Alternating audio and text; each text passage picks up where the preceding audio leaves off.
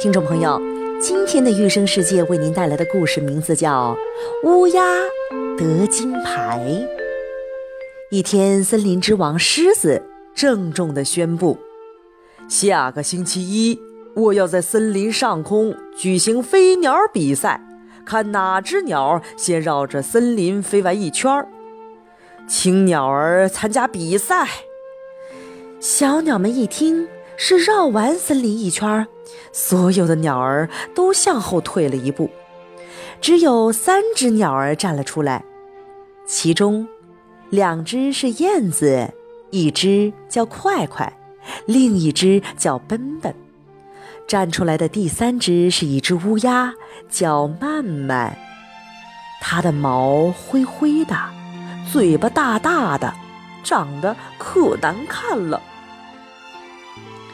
快快和奔奔都在偷偷讥笑曼曼，曼曼早就发现了，可是他就当没有看见一样。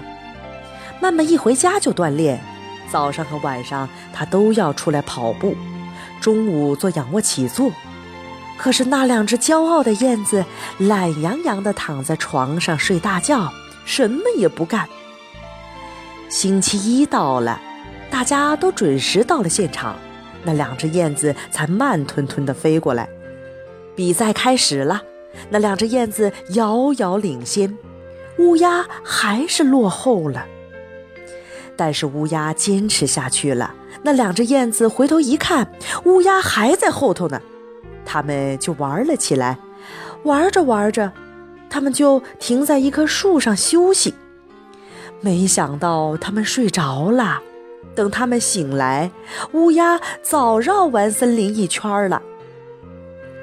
狮子拿起金牌递给乌鸦，乌鸦小心翼翼地接过金牌。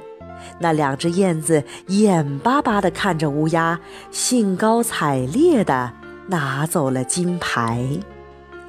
小朋友，这个故事告诉我们。在某一领域，即便是我们有再大的本事，也不能够骄傲自满，不然的话，就像这两只骄傲的燕子一样，只能被乌鸦远远地落在后面。